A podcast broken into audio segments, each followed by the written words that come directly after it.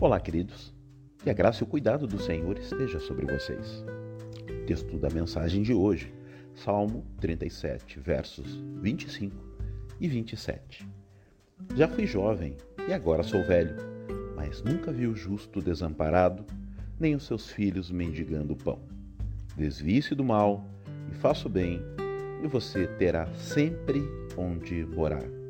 Tema da mensagem: cama, comida e roupa lavada. Quando recebo pedintes em minha porta e tenho oportunidade de conversar com eles, aproveito a oportunidade para lembrá-los que estão vivendo naquela condição por conta do pecado, pois a palavra de Deus promete provisão para todos os que nele confiam. É interessante, quando passamos a ouvi-los, notamos que é o vitimismo, é parte integrante do seu discurso. Em sua opinião, o problema foi o rigor dos pais, a incompreensão dos cônjuges, a injustiça dos governantes. Poucas vezes eles afirmam entender ser um problema com sua própria postura e escolhas.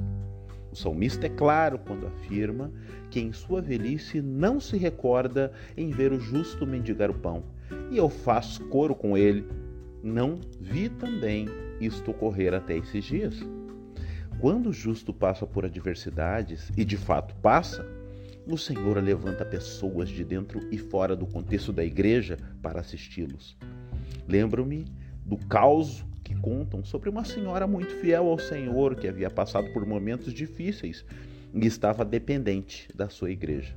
Certa vez ela orava pedindo ao Senhor para que provesse recursos e Satanás, ouvindo a oração, recomendou aos seus súditos que levassem para ela uma cesta básica e recomendou expressamente: digam a ela se ela sabe quem mandou essa cesta básica até a casa dela.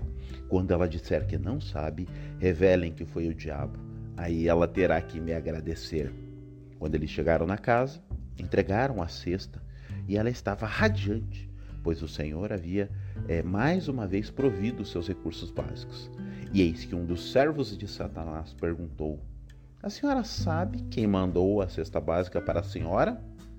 Ao que ela respondeu: Não, moço, eu não sei e nem preciso saber, pois se Deus mandar, até Satanás obedece.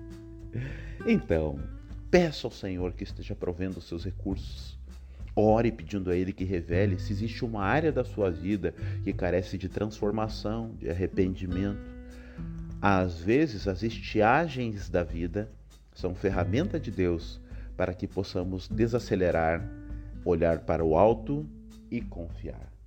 Que Jesus te abençoe e te guarde em seu nome. Essa é uma mensagem de amor ao seu coração.